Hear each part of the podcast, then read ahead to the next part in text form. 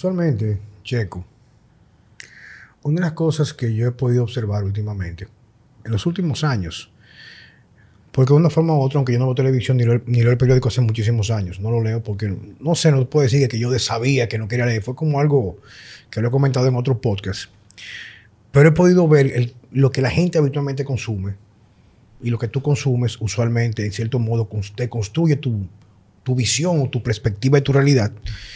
Yo veo que ya no se promueven, digamos que, eh, role models o, o modelos a seguir.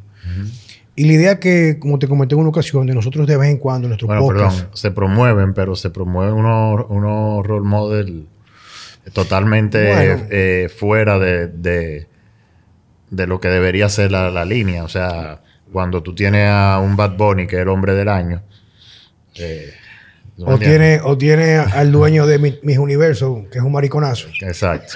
Entonces, sí, porque entonces la, la feminista no es el tema. Son tan ridículas y tan estúpidas. No, que, perdón, que oye, es peor. oye, es se, peor. Sienten, se sienten bien porque hay supuestamente una mujer que era dueña de mis universos, pues sigue siendo un hombre con un ripio y lo que un mariconazo frustrado. Pero es lo que te digo, o sea, sea, es peor todavía. Es peor todavía, porque si fuera un maricón, ya, es un maricón. es un trastorno, pero es un travesti, ¿entiendes? O sea, para mí eso es un insulto a la, a la es, como, mujer. es como el caso de la mantequilla y la margarina.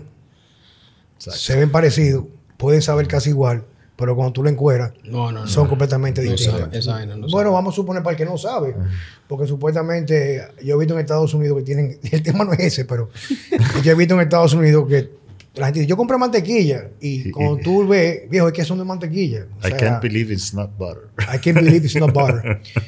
bueno, pero el mensaje es que la idea, de, la idea es de traer personas que puedan aportar como un referente a la gente que nos escucha, a entender que en el mundo con todo lo caótico que está y, y, y cuando tú estás muy despierto, que ves hacia dónde nos llevan de una forma tan acelerada, siempre hay o puede haber un referente para nosotros, para entender que todavía dentro de lo que se conoce como lo tradicional y los abanderados como yo, de esa vida equilibrada, donde se construye un porvenir en función a lo que tú aprendes de tu, de tu vida.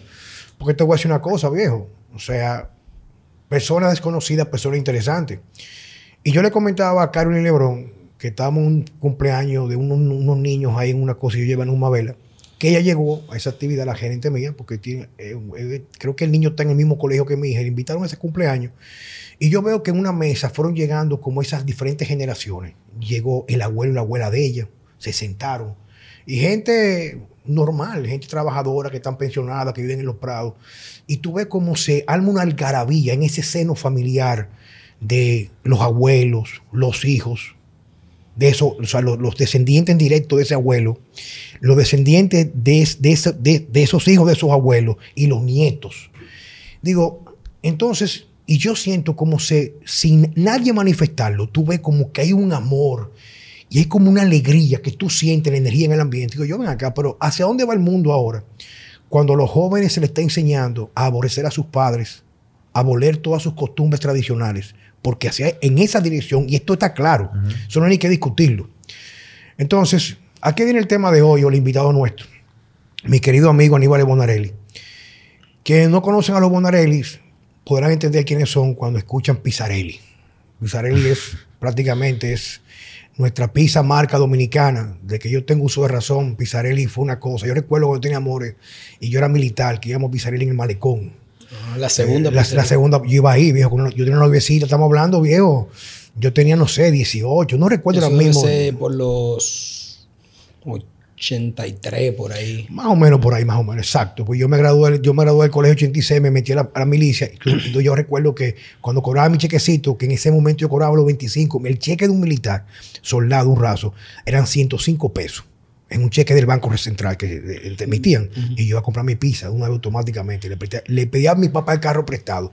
Yo era fijo los domingos en, en, En Plaza Naco. en Plaza Naco. Sí, pues somos de la misma.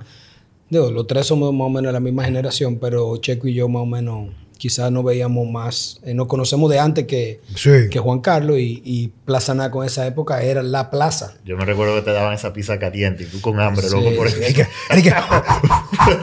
¿Tú sabes cuánto costaba? El, el combo de un pedazo de un refresco costaba un peso.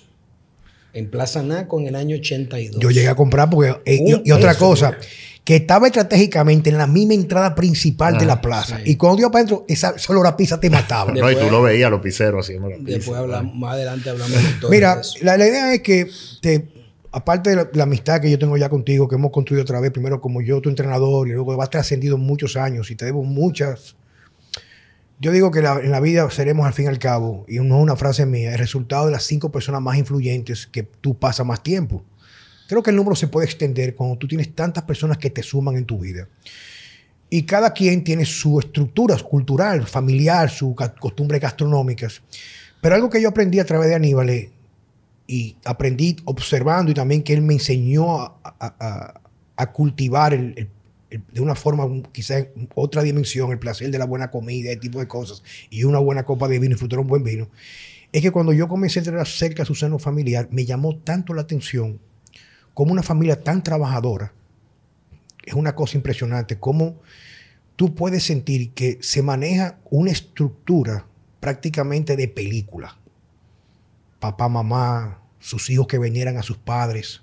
Cuando se juntan, los varones besan a sus papás, veneran a su mamá, tienen un día a la semana que se juntan a comer, no pierden, incluso con lo complicada que puede ser la vida, mantienen esas tradiciones, o sea, que son inquebrantables.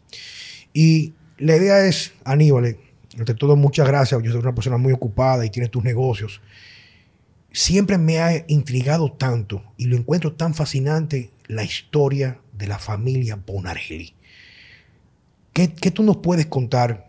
Porque yo, yo ya tú me lo has contado a mí, pero para nuestro público. Háblame cómo llegan los Bonarellis, quiénes son a República Dominicana. Bueno, antes que nada, debo decir que el agradecimiento es mutuo. Tú dices que yo te he abierto el paladar, el buen vino, la buena comida, pero tú también me has nutrido a mí de, de nu- nutrido, valga la redundancia, de un aprendizaje de nutrición, de cuidarme, de hacer una serie de cosas que también me han cambiado y me han aportado mucho. O sea que yo creo que el agradecimiento es mutuo. Gracias por Eh, eso. así que debe de ser. Mira, bueno, los Bonarelli llegan a... Mi abuelo, eh, Aníbal Bonarelli, eh, del cual yo llevo orgullosamente su nombre, eh, fue el primero que llegó al país. Él, él se fue de Italia como mucha gente, como mucha gente se iba después de la guerra. Italia, bueno, imagínate, después de la Segunda Guerra Mundial, Italia, Italia estaba en una situación económica muy, Destrozada por destrozada la guerra. completamente. Y, y mucha gente, la mayoría de la gente se iba de Italia buscando nuevos horizontes y, y uno de los destinos eh, más importantes donde más gente cayó era Nueva York.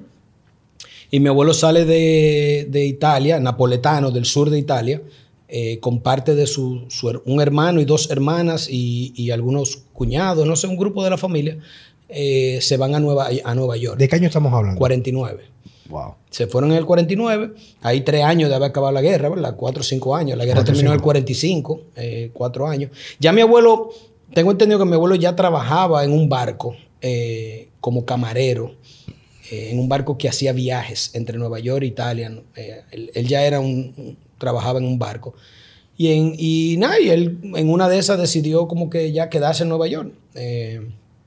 Y se quedó en Nueva York del 49 eh, al, al 53.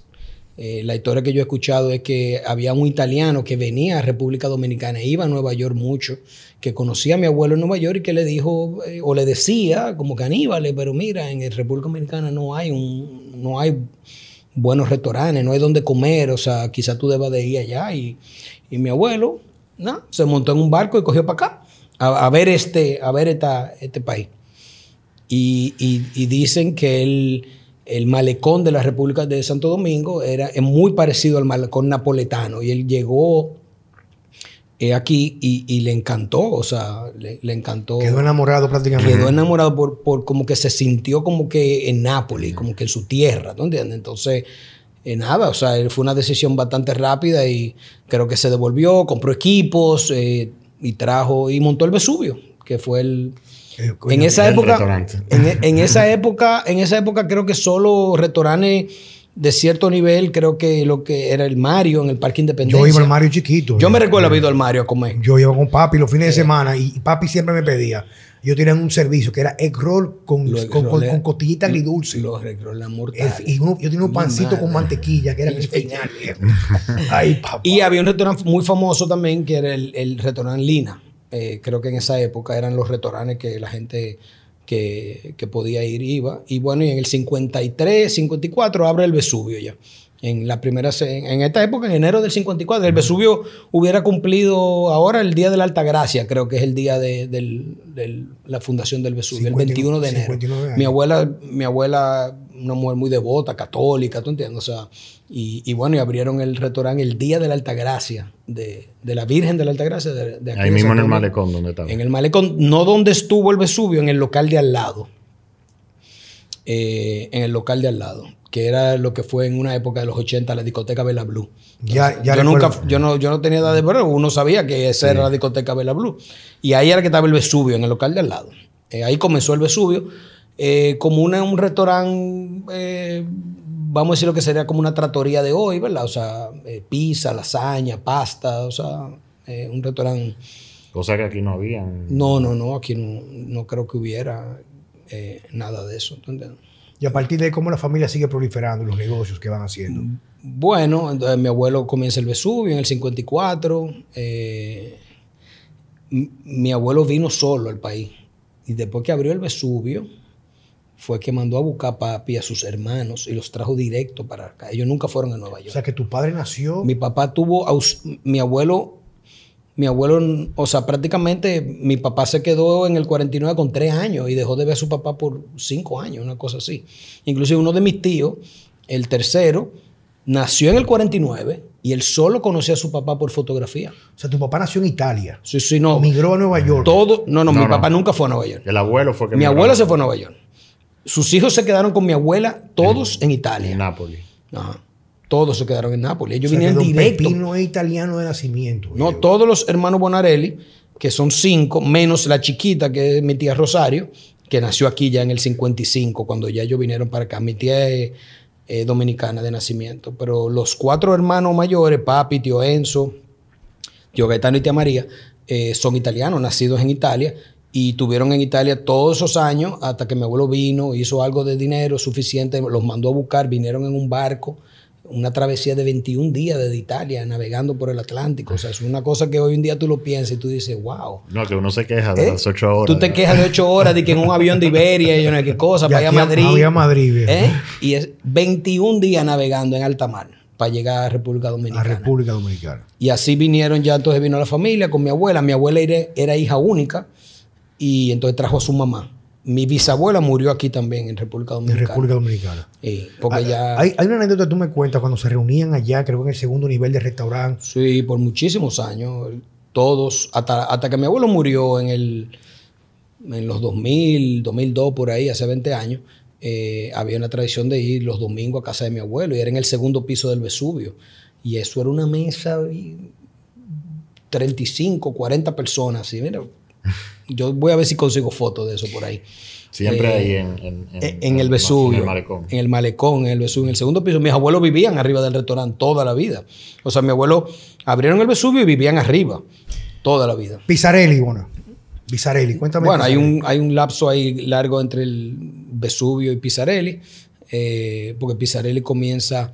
eh, mi papá tenía un, un negocio donde estaba Pisarelli Plaza que se llamaba La Bodega. Yo no, yo no sé si usted... Yo creo que nadie lo... ¿Qué vendían ahí? Eso era como una especie de bar.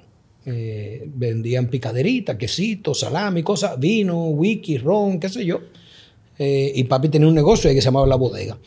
Y mi abuelo, eh, ya un hombre, ya tenía cuánto, ya veinte y pico de años de trabajo aquí en República Dominicana, le, le recomendó que en una esquinita, mira, coge esa esquina y yo te voy a regalar un horno y te voy a mandar el pisero y te voy a mandar la masa, la salsa, que y ponte, prueba ahí, pon, ponte a vender pedazos de pizza ahí que te va a ir bien.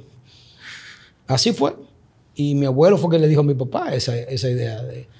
Y papi puso eso ahí por consejo de mi abuelo y en creo que en unos cuantos meses ya la bodega estaba cerrada. De, lo pizza. bien que le fue con la pizza. cerraron la bodega, se bebieron el inventario y, a- y abrió Pizzarelli en el 82. En Plaza Naco, que era la plaza del, La plaza, la plaza de... Bueno, yo en ese momento estaba ya entrando en bachillerato, yo, exacto. Estaba en primero bachillerato quizás. Yo recuerdo se hizo muy famoso, porque ya lo que estaban bien adolescentes, tú sabes que ese era el punto de encuentro, casi los viernes, se llenaba ahí. Y eso era una vaina que era un lleno. Y en ese momento se hizo tan famoso Pizzarelli que la- había que hacer filas. Entonces tú comprabas siempre tu pedazo de pizza y a veces tenías que esperar que saliera del horno. Yo recuerdo que sacaba la pizza encerrando todo el mundo y la, las Todavía, todavía hoy, 40, bueno, Pizzarelli está cumpliendo 40 años, eh, eh, cumplió 40 años eh, en el 2022 y, y se hicieron unas celebraciones, una serie de cosas. Ahora van a salir unas pizzas que cada uno de nosotros hicimos, eh, los hermanos, eh, mi- yo y mis hermanos y papi. eh, porque bueno, eso es la. Pizzarelli es una rama de los Bonarelli, que son nosotros. Los Bonarelli Chifino, que también somos dueños del catador y yo tengo mi negocio de, mi negocio de madera. Pero están los hermanos de papi, que tienen otros negocios, las hermanas de papi, que son dos, eh, y que ya mis primas, por ejemplo, tienen el Bonarelli de segundo apellido. eh, o sea que los Bonarelli ya somos sesenta y pico en, en República Dominicana. De una cosa que comenzó de dos personas que llegaron al país, ya, ya los Bonarelli. O sea que el crecimiento ha sido vertiginoso, podemos decirlo. Sí, porque imagínate, mi abuelo y mi abuela, cinco hijos, 19 nietos nosotros, la tercera generación. Y la cuarta generación eh, son más, son 30 y pico de, de bisnietos. ¿A qué tú entiendes que se debe el éxito? O sea, es una pregunta, digamos que, o sea, yo lo que necesito es entender, claro, yo lo puedo ver porque yo puedo entender que hay una estructura, hay un respeto familiar, hay una tradición que perpetúa de generación a generación de forma indeleble. Lo puedo ver porque incluso cuando yo me he reunido con tus hijos, especialmente con Luca, tu varón, el prim- tu primogénito, él mantiene como una forma tan no diga, podemos decir que íntegra, pero intocable, esa misma aura de Don Pepino, de Don Pepino a Aníbal y de Aníbal a Luca, que usualmente no acontece en ese orden. Yo te manejo, tengo muchas amistades de diferentes niveles de lo que tiene que ver en la parte de productividad en el país, empresarios, eh, esto, a- de empresas grandes, empresas pequeñas. Y yo veo que muchas veces, que no digo por Dios, no todos los casos, muchas veces como que se va perdiendo esa mística que, que, que describe tanto los valores familiares, ¿tú me entiendes? Entonces, ¿a qué tú entiendes que se debe que ese, esa, e- esa capacidad atrevida, que era muy común, porque los momentos difíciles, como dicen, crean hombres eh, fuertes, ¿tú me entiendes? O sea, de la Segunda Guerra Mundial, prácticamente sin nada, abandonar tu país, aventurarte sin un No, ahorro. no. Mi abuelo, mi abuelo es el emprendedor. En el caso de nosotros, eh, de los Bonarelli, es el emprendedor inicial de la familia por esa gran, por esa decisión de dejar su país, irse para Nueva York y después de estar en Nueva York, decidir venir a República Dominicana, es el emprendedor. Pero ya yéndonos a otras, a otras familias, quizás rápidamente, o sea, todo el inmigrante, Juan Carlos, es un emprendedor. O sea, los inmigrantes Bueno, a mí me pasa eso. podemos darle, podemos darle crédito a otras grandes familias que hay en República Dominicana que comienzan de la misma manera que mi abuelo. O sea, que una persona decide irse de su país eh, para venir a, a otras tierras a buscar mejoría para sus No, yo- familias. yo pienso que lo que motiva a, a esos grandes emprendedores es, la, es buscar mejoría para sus familias. Eh, culturalmente, tanto en España como en Italia, que son la, vamos a decir, las grandes migraciones eh, de República Dominicana, eh, eh, todos esos grandes emprendedores que vinieron en los, bueno, los españoles llegan primero aquí, 30, 40, primero que mi abuelo. Y, bueno, y habían familias italianas de antes también, de los 1800, 1900. Eh, pero yo pienso que eso, como que esa motivación del emprendedor de buscar mejoría para su familia, ¿tú entiendes? O sea, en Italia no hay nada en el 49, la- destrozado por la guerra. Bueno, me voy para Nueva York. Eh, en Nueva York trabaja como camarero, restaurante, no qué Yo, cosa. yo me imagino que llegar en un barco, un lugar donde nadie te está esperando. Nadie te está esperando. Nadie te está esperando, viejo. Y tú comenzar a caminar en la calle, Sí, exacto. a tocar puertos, o sea, Sin- sin saber tú- el idioma. Oye, sin saber. Ah, exacto, esa oye, otra. sin saber el idioma. asumiendo que él sabía inglés. Lo que pasa es que tú tienes que hacer, yo digo que es importante tratar, tratar de colocarse en la posición del otro. Sí. Tú lo tienes todo cómodo en un celular, tienes el Google Translate, que sé yo cuánto. Y tú en ese momento, tú llegar a un país que tú prácticamente no conoces, que no tienes referencia, no tienes fotos, no tienes nada, porque es, es lo que es. El mundo se circunscribe a tu entorno que tiene control de él. No como ahora que tú dices, ¿dónde tú estabas? Y tú haces un search y buscas una foto. Tú llegar ahí, llegar prácticamente de la nada, sin nadie recibirte, a lo mejor nada más teniendo a lo mejor cinco centavos para comprar el primer pedazo de pan y tocar puerta y decir, yo hasta trabajo por comida, por ejemplo. Sí, ¿Tú me entiendes? Yo, yo recojo la basura. Sí, así comienzan. O sea, O sea, mucha, mucha gente, inclusive aquí hay migraciones, grandes inmigraciones de dominicanos hacia allá también, ¿tú entiendes? O sea, que el inmigrante como, como personaje de la historia del desarrollo económico de, de muchas naciones juega un papel primordial, ¿tú entiendes? Bueno, me pasa eso que allá en el gimnasio mío, nuestro negocio, salvo algunas excepciones, casi siempre por relación porcentual, los empleados extranjeros, y tenemos una migración muy fuerte de colombianos aquí, especialmente Ujú, venezolanos, venezolanos, son muy trabajadores. O sea, Sí, sí, impresionante. sí. Y tiene un nivel de educación alto también. y- o sea. y no tienen hiel para trabajar, viejo. O sea, Fíjate eh, eso, no tienen hiel para trabajar o sea, lo que tienen, están tanta, buscando tan- mejoría. tan- ¿tú tienen entiendes? O sea, tanta hambre de superarse, viejo, que tú le dices, vamos a trabajar el fin de semana y te dicen, vamos arriba. O sea, y ni te preguntan Sí. cuánto tú le vas a dar, aunque tú le pagues luego, pero tienen una pero disposición. no es el principal driver. eh, el dinero. O sea, O sea, sí, necesitan el dinero, pero no Quieren pero no el trabajar, quieren es que trabajar. quieren ¿tú trabajar, entiendes? O sea, quieren- Y el dinero lo necesitan, porque regularmente eh, esas migraciones venezolanas, colombianas, de, de los 2000 para acá, qué sé yo, eh, tienen familia en Venezuela y en Colombia y quizás mandan su dinero. dinerito, al igual que el, el dominicano que está en Nueva York manda para acá. Mi abuelo vino en los 40 y le mandaba dinero a mi abuela. O sea, siempre hay eh, ese tema, ¿tú entiendes? Entonces, yo creo que tú me has hecho una pregunta de, de- de- de cómo llegamos ahí. Sí, pero hay una pregunta que yo tengo antes de llegar a esa parte, que tiene que ver con esa pregunta que te acabo de hacer. Y es la siguiente. ¿Qué es lo que logra, lo, qué es lo que ha, ha- ha hecho que tus padres, don Pepino y doña Rosa,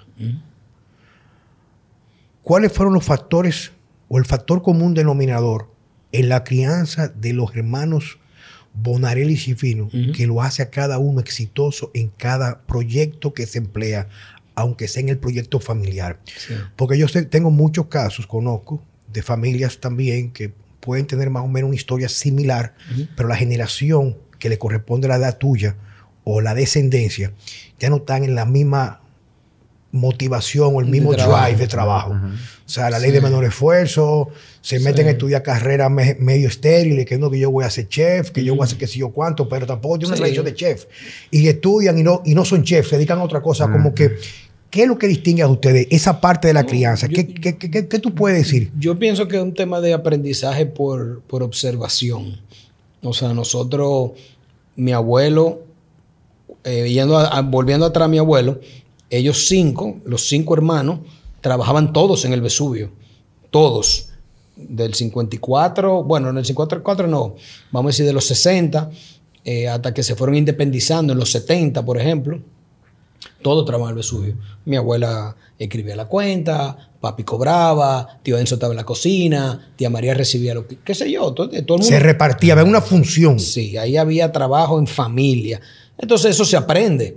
Tú tienes cinco hijos que observan a, a- a mi abuelo y a mi abuela, cómo trabajan, cómo viven, viven para el negocio, eh, tienen una disciplina de trabajo. Mi abuelo era un hombre súper disciplinado y metódico. O sea, Había- este señor... había una estructura. Este señor que, que- que se despertaba todos los días a las 6 de la mañana, hacía lo mismo. Tenía unos canarios, tenía canarios en el, en el balcón del Vesubio, ahí en el malecón, y alimentaba su canario, se bebía su café, bajaba al restaurante, recibía la mercancía, dejaba la cocina lista y a la una, dos de la tarde subía a su casa, almorzaba. Y era un, era un, un tema metódico, ¿tú entiendes? O sea, yo creo que eso se, eh, mis tíos lo aprendieron de mi abuelo y nosotros lo hemos aprendido de papi, ¿tú entiendes? O sea, eh, de la misma manera. O sea, Yo- papi lo aprendió de mi abuelo y yo creo que se traspasa generación tras generación. Mi hijo Luca o mis hijas Rosa María, Eva, eh, ¿qué han visto en mí, por ejemplo? ¿Qué han visto? Que yo todos los días me despierto a la misma hora, me bebo mi café, me baño, me Pero cambio, yo- voy al gimnasio, voy a mi trabajo, vuelvo.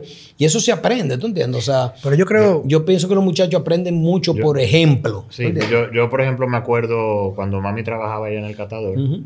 Que los veranos y diciembre. No, eh, nosotros eh, vivíamos metidos allá. Estaba Giuseppe, estaba, eh, ¿cómo se Sí, llama? sí, Eh, Piero. estaban toditos, Sí, ahí metidos. Yo pienso que un tema de aprendizaje Y- por observación. Y Y, yo, y yo pienso que lo que pasa de la pregunta de Juan Carlos es que hay mucha segunda o tercera generación que como ya hay dinero, ya los mismos padres dejan como que los hijos lo, Lo cojan suave, le dan todo lo que necesitan, ¿entiendes? Sí, lo empujan. Yo, yo comentaba en estos días que un fenómeno que está pasando en la actualidad es, pero eso como que para poder explicarlo hay que, yo, yo creo que yo tengo una mente espacial, o sea, yo tengo como que graficar las cosas.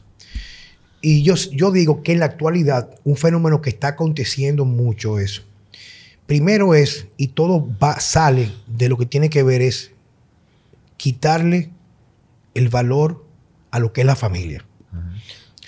Bueno, pero, pero, pero, oye, oye, ¿por qué te lo digo? Eh, para no, no, no quiero perder esto. Por ejemplo, yo le comentaba a Mariel que teníamos un tema con lo de Shakira, que no me toque esa vaina. Yo me, yo me enteré porque ella subió la vaina, porque esa mariconería me da lo mismo. O sea, lo que ella haga con su popole, lo que el tipo haga con su pene, no son problemas míos. ni, ni- o sea, ni yo voy a comentar. Pero vino el tema del, de qué es más importante. Y yo digo, bueno, para mí, para Juan Carlos Simón, mi rol más importante es ser, en el momento, papá, y en una dimensión similar, pero escalonado hacia arriba, es ser hijo. O sea, para mí, tanto la. Yo, o sea, para mí, mi vida va en torno, mis 24 horas, es como que tengo una estructura. Por ejemplo, yo llamo todos los días papi a mami en la mañana. Hay una hora que yo le marco todos los días. Papi me dice, dime campeón, bendición papi, Dios te bendiga. Eh, ponme a mami, está ocupada, dile que yo llamé, mami me llama automáticamente. Mami, ¿cómo- cómo? llamando para saber cómo le amaneció. Claro. O sea, hay una estructura. Pero así mismo yo salgo en la despierto en la mañana y le hago mi desayuno a la niña. Pero como para mí es importante mi familia y yo entiendo que cada elemento, cada parte de la familia necesita que con las herramientas que yo tengo complementar y que ellos me complementan con sus herramientas que Claro. tienen. Yo le hago el desayuno a los tres, a mí, Numa Vela y a Mariel. Yo se los preparo, porque si no, Mariel no tiene ese hábito, pero tiene otras cosas que me complementan. Claro. Entonces, ¿qué pasa? Que le digo yo a Mariel, es que al fin y al cabo los niños de hoy en día no son niños de sus padres. Porque como tú dices, es, eh, para mí- yo quiero llegar a este punto para tocar este momento, esto, para si va de reflexión, es que los niños necesitan es tiempo. O sea, fíjate como anteriormente tú decías, estaban ahí, pero ahora mismo un niño puede estar frente a ti y no estar ahí porque está pegado al teléfono. no, Es los dos, es- el papá y el niño. entonces, para tú poder lograr que haya e- e- e- esa transferencia quizás mejorada de lo que son tus costumbres que te hacen lo que tú eres en el día de hoy, para que tus hijos sean una mejor versión. Porque pasa es que yo lo veo con Aníbal. Yo conozco muy bien sus hermanos. Tengo mucha cercanía con él, casi una hermandad, y me llevo muy bien con sus hermanos. Y es que tú ves que cada uno es un ente independiente social de familia, pero su vida va en torno a la familia Bonarelli. Tienen momentos que se reúnen, papá, mamá, hacen planes de familia juntos. Y no Sí. tiene nada que ver con el dinero o el éxito que quizás, quizás hayan alcanzado a través del trabajo. Porque de antes, cuando no tenían, también mantenían esas costumbres, Sí, claro, tradiciones. claro, claro. Pero, por ejemplo, Aníbal, me comenta que su mujer, Rosa Zuleta, doña Rosa, le dedica tiempo a sus hijas. Y toda esta altura que Luca es un adolescente, está encima de su hijo. Y papá está con su familia y tiene estructuras. Entonces, no, y papi no nos suelta. Yo tengo 50 años y papi está arriba de mí también. O sea, no te creas, eso no se, eso es, mira, ahí vamos, eh, no se suelta, ¿tú entiendes? O sea, eh, yo tengo la edad que dije y tengo mi negocio, no estoy involucrado en el día a día de los negocios de la familia. Y mi papá está arriba de mí. O sea, como si yo tuviera la edad de Lucas, ¿tú entiendes? O sea, me llama, hablamos, ¿tú entiendes? O sea, que yo creo que algo que se va pasando de generación en generación, uno lo aprende y uno lo implementa. Eh, yo, yo soy de los que pienso eh, que si uno hace con todas sus bondades y sus errores lo que hicieron contigo y tú no te dejas llevar de las nuevas tendencias de, de educar tu familia y de hacer tu familia, y tú piensas, ¿cómo me criaron a mí? ¿y qué resultado yo he tenido? ¿Qué resultado yo he tenido? ¿Cómo me crió mi papá? ¿Cómo me crió mi mamá? ¿Qué hacían? ¿Qué hicieron conmigo? ¿Eh? Y tú lo ha- haces con tu hijo. Lucas lo va a hacer con su hijo. Y eso se va, eso se va a No, hacer. Y uno trata de hacerlo mejorable. Genera, no, tú lo mejoras porque es que ya han pasado Bien, 40 ¿no? años y, y, bueno, hay cosas que hay que adaptar a, la- a los tiempos de ahora, pero sin perder esa tradición familiar y ese concepto de familia. ¿Tú entiendes? O sea, Pero, eh, pero- pero es que lo, lo que pasa es que muchas de las cosas que siempre hablamos aquí en estos podcasts, eh, todo al final, eh, o mejor dicho, el principio de todo, es destruir la familia. Porque para tú meterte toda la agenda que tienen, que tienen en mente, el núcleo familiar es la última, el último bastión de defensa.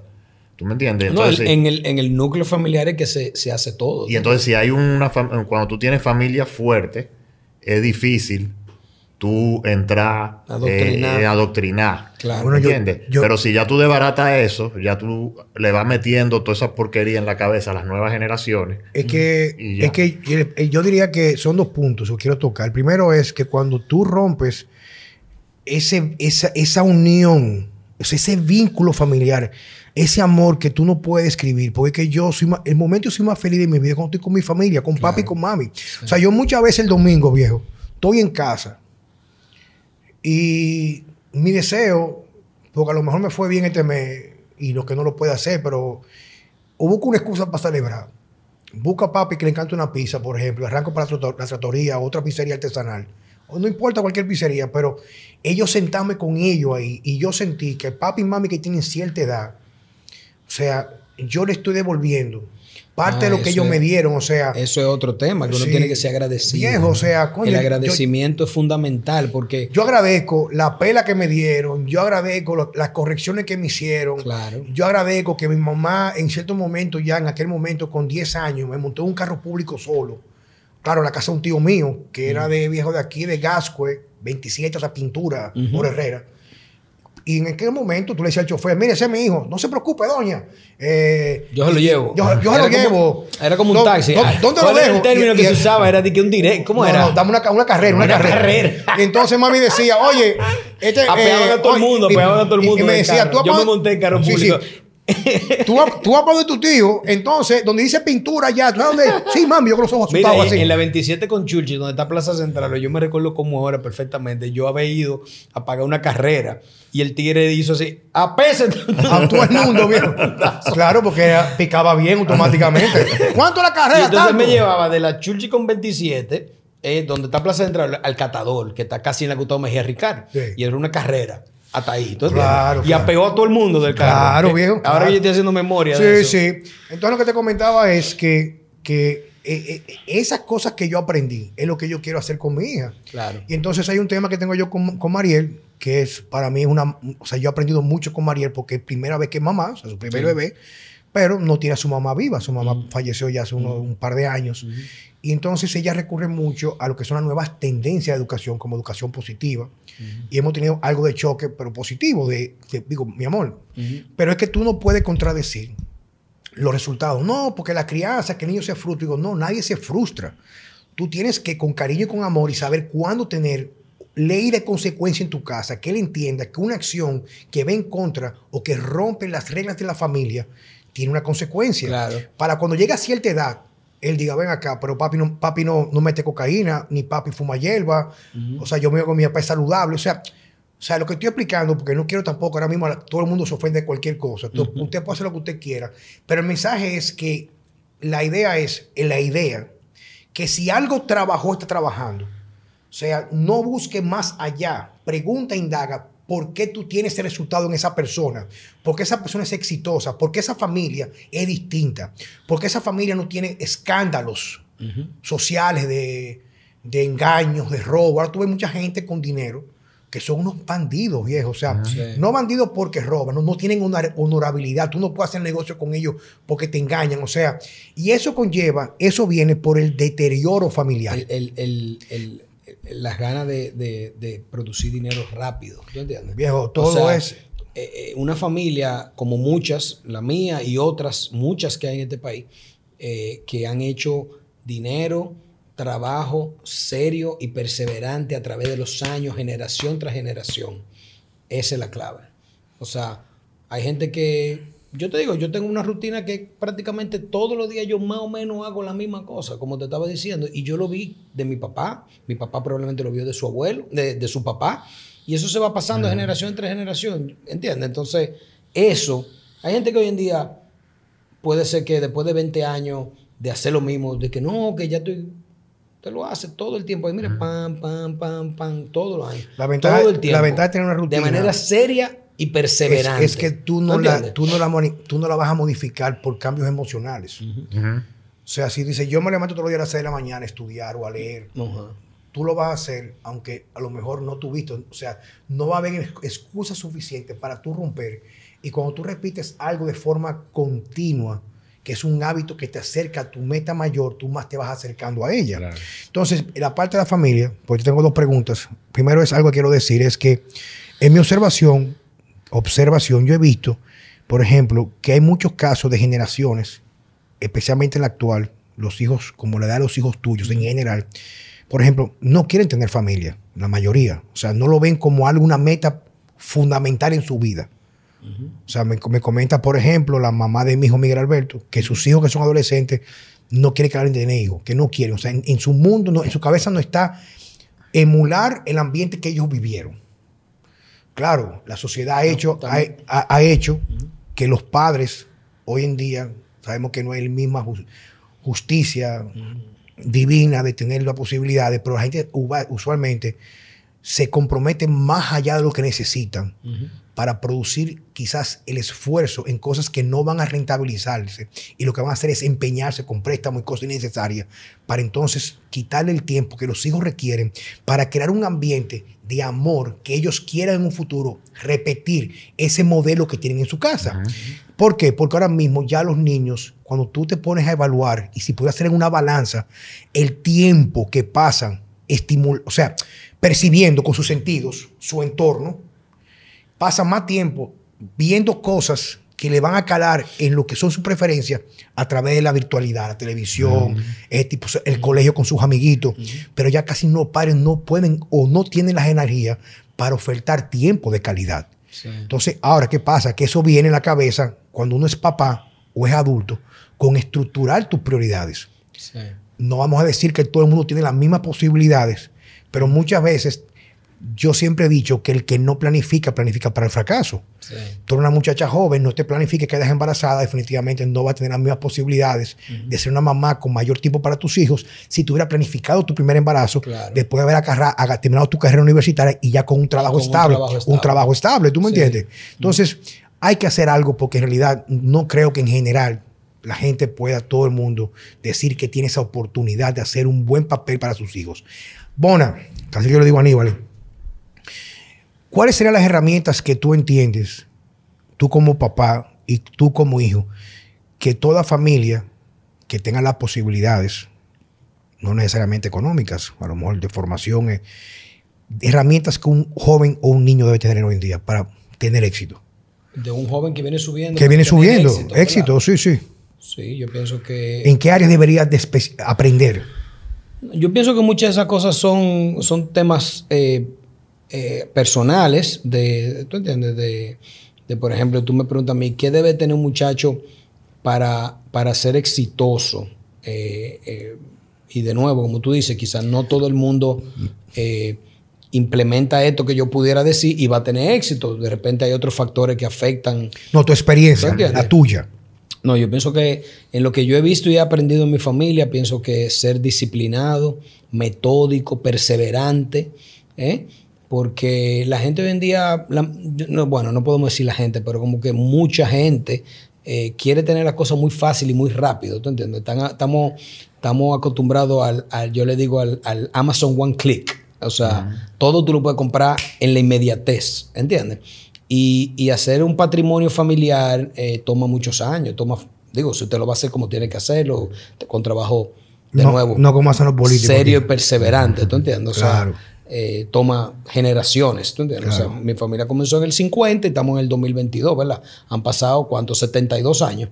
Y, y así es, ¿tú entiendes? O sea, yo pienso que a mí me gusta pensar que en mi caso, eh, yo soy una persona disciplinada, metódica y perseverante ante todo. Sí, pero ¿Por qué perseverante? Porque yo, yo comencé hace 10 años un negocio nuevo, eh, yo eh, personalmente, y eh, ha requerido de perseverancia, porque eh, en, cualquier, en algún momento de esos 10 años yo pude haber abandonado y haber dicho, Yo recuerdo que tuviste muchos contratiempos me inicio. cansé o, o no quiero seguir o no. Pero cuando tú le ves futuro a una cosa, ¿tú entiendes? Cuando tú ves que una industria y tú todos los años creces, tú creces un chin, creces otro chin, tú sigues creciendo, tú dices, no, pero, ¿verdad? Esto puede ser, de repente un año no crece, y por el otro año vuelve y crece. Entonces, yo pienso que hay un tema de perseverancia en el tiempo. eh, y, de, y de disciplina y, y- y metódico. Yo pienso que hay que ser, de cierta manera hay que ser muy metódico. Algo que te escapa, que yo admiro mucho de ti. Tú eres el típico cliente que un banco no quiere tener. Pues, ¿Por qué? Bueno, viejo, porque aquí los bancos, la banca, todo el mundo se lo mete frío en cuatro sin vaselina. Aquí a todo el mundo. O sea, la banca para Juan Carlos Simón, una Sí. opinión de Juan Carlos Simón no tiene nada que ver con Checo ni con Ni Aníbal, conmigo. no, nada que ver. Es el crimen organizado avalado por las por los gobiernos. La banca, la banca, su publicidad o su promoción es venderte felicidad a través de la deuda, es lo primero. Es lo primero. La gente se endeuda no para estudiar, sino para comprar mierda para aparentar. Para después tú no puedes ni siquiera comer Sí. y viven con el dedo metido en el culo porque todo lo deben, pero son felices porque cuando salen a la calle encajan en estereotipos sociales que lo promueve la banca a través de su publicidad, que no fomenta crecimiento en realidad personal. No lo hacen, ni siquiera te asesoran. Te dan los cuartos porque tú te des cojones y te vayas de nalga. Es lo primero. Aparte de eso, la banca, usualmente, con, como te disfraza y te diluye todo lo que son los, los impuestos, lo que te va a cobrar porque si o qué mantenimiento de tarjeta, que si el seguro. Nadie se sienta, yo, Juan Carlos, no se sienta todos los meses a mirar todo lo consumo. Pero Aníbal es, es un tipo que por, por, no estoy mintiendo, por un peso con 25, él llama al banco. ¿Sí o no? Quizá un peso 25 no, pero. Claro que tú lo haces. Pero 85. 85 pesos. Y él dice, no, no, pero quítame ese consumo de ahí. Eh. No, que es un seguro. Digo, pero yo no sé, o sea, ¿qué impacto tiene tú? O sea, porque yo no, eso que- es parte, parte de ser, metódico. O sea, yo, yo me circunscribo a lo que yo produzco y a lo que yo puedo gastar. eh, y en ese sentido yo soy muy metódico. O sea, eh, yo tengo, por ejemplo, dos tarjetas de crédito. Y, y, lo- y aquí la gente tiene cuántas. O sea, la mayoría de la gente tiene, que yo, no sé, yo veo que Seis, cinco, gente que- ocho. Cuatro, cinco tarjetas, no sé, qué sé yo, yo tengo dos tarjetas. Esto es como una especie de, eh, vamos a decir, no sé si secreto, pero de la manera que yo me, de que yo me manejo con dos tarjetas de crédito y ya. Yo no, yo no cojo más tarjetas de crédito. Una la uso 15 días, otra la uso 15 días y la voy rotando. Y por eso es que tú, que tú dices que yo no soy el mejor cliente de los bancos. No, porque tú No. pones los bancos, o sea, pones los bancos, lo- el banco a brincar. No, bueno, me menos- ganarán, me ganarán por otro lado, pero con la tarjeta de crédito, A mí- a mí- con la tarjeta de crédito difícilmente, Yo, yo cuando yo llego al Banco Popular, difícilmente me me ganan. he hecho amigo, amiga de la, de la gerente. Cuando ella me ve, esa tipa de un pico de cortisol. y entro por la puerta y yo le meto los cables. Tú me? O sea, digo, vieja, o sea, no es eso. O sea, yo y he aprendido mucho contigo. Sí, O sea, lo que son consumos, cosas que me pasan para reclamar a la banca. sí. Y el, el abordaje del tema era que yo entiendo, o sea, que ahora quiero con mis hijos, lo voy a aplicar con mis hijos, lo estoy haciendo, ya inclusive con los que son mayores, hay que darle curso de finanzas personales. Eso es muy importante. Sí, que se aprendan a manejar. Por ejemplo, yo con mi hijo Lucas, desde, desde chiquito, yo le he enseñado a, llevar su número, a calcular cuánto es. Inclusive el otro día yo me puse con él ahí, ya él se iba para Estados Unidos, él está viviendo en Estados Unidos, y hicimos un presupuesto. Ven, ¿cuánto tú necesitas para vivir? Alquiler, comida, transporte, esto, aquello, lo otro, papá, papá. Fue y él me manda todos los meses un correo con un presupuesto. Mira, papi, tanto. Listo. Lo vemos y eso y él se circunscribe también a ese dinero. Eso es parte de la si disciplina. él se sacrifica y deja de salir un fin de semana, se ahorra ese dinero y de repente se va para, qué sé yo, pa- se paga un viaje, por ejemplo. ¿Tú entiendes? O sea, Eso- eh, eso- y, y así se va manejando, ¿tú entiendes? Y, y yo creo que ese tema de, es importante. Eso incluso es más importante. Enseñar a los muchachos no, a- eso es más importante de, a manejar de el dinero. cuánto tú ganas. Sí. Cómo tú lo manejas. Yo a lo mío desde chiquito, yo una vez le, le di como una clasecita con pasta. Son pasta cruda. Ajá. Entonces, si tú ganas cinco pastas y gastas tanto, ¿tú me entiendes? Sí, y- Eh, yo pienso que hay un tema de, aprendi- de enseñanza y de aprendizaje importante con, con las finanzas personales de la gente, de, de los muchachos, Bueno. y que ellos aprendan a, a manejarse, ¿tú entiendes? Tú sabes que la idea de haberte traído aquí, Aníbal, pues ya vamos concluyendo, era que en estas secciones que llamamos, sesiones que llamamos, gente desconocida, gente interesante. Definitivamente la gente conoce Pizarelli en República Dominicana. Sí, ¿Quién no claro. conoce Pizarelli? Pero muchas personas a veces no entienden lo que, lo que arrastra un negocio, que es exitoso, que se pueda mantener a través del tiempo. Fíjate como muchos negocios que son exitosos en un momento, en un cambio de generación se diluyen y se desaparecen. Quizás porque sus padres no tuvieron las herramientas, no tuvieron las posibilidades de perpetuar ese compromiso de lo que tiene que ver con mantener las tradiciones. tú sabes que ahora que tú estás hablando de, de- de- de perpetuar en, el- de- en el tiempo, en ese sentido, papi ha sido, papi ha sido un, visionario porque él nos permitió desde muy jóvenes integrarnos a los negocios y cuando llegó el momento, eh, él fue soltando, ¿tú entiendes? Muchos papás no sueltan, no, no dejan, no permiten que los hijos salgan volando, ¿tú entiendes? Lo tienen ahí abajo y lo tienen abajo de ellos, ¿tú entiendes? Y entonces a veces quizá eso no ayuda a, pasar el negocio a la próxima generación, crea- ¿tú entiendes? y en eso papi ha sido, hay que darle su crédito, papi desde, bueno, Giuseppe, mi hermano, comenzó en el catador 23 años, no o sea, 24, no sé, por ahí. Eh, y yo después vine de, de, de Estados Unidos, yo arranqué en Pizarelli como con 27, 28. Eh, Piero también estaba en otro negocio, se integró al catador, pero todo muy jóvenes, ¿tú entiendes? Y él nos fue soltando a medida que fue viendo que tenemos la capacidad de manejar los negocios y de administrar los negocios, ¿tú entiendes? Y yo pienso que eso es algo también muy importante que podemos agregar a la, a la fórmula del éxito eh, generacional, ¿tú entiendes? Bueno, te quiero dar las gracias por haber estado aquí con nosotros en el día de hoy. Yo sé que tú eres una persona que te mantiene con un perfil muy bajo y accediste a la invitación. Por eso no te llevé más para el medio, te metí más para el medio, porque te gusta mantenerte al margen. Y no tocaremos temas que tienen que ver con carácter social y político actual. Ajá. Aunque tú eres prácticamente para mí, eres una lumbrera en ese sentido. Pero quiero darte las gracias porque la idea de este podcast, que es persona desconocida, persona interesante, es que nuestro público entienda que aún por encima de las mayores adversidades, cuando tenemos las cosas claras y nos planificamos, porque yo siempre digo que quien no planifica, planifica para el fracaso, y ese plan que tú tienes lo ejecuta, porque una cosa es tener una idea y otra cosa es ejecutarla, Sí. hacerla, que sea ejecutable, las cosas se pueden lograr. Sí, Y definitivamente. hoy en día tenemos tantas distracciones que las personas ob- obvian u olvidan sus propósitos que le dan sentido a su vida. Sí. Te doy las gracias por estar con nosotros. Gracias a ustedes. Gracias. Señores, muchas gracias por estar en Vida Sana con Juan Carlos Simón y Francesco Jeremía.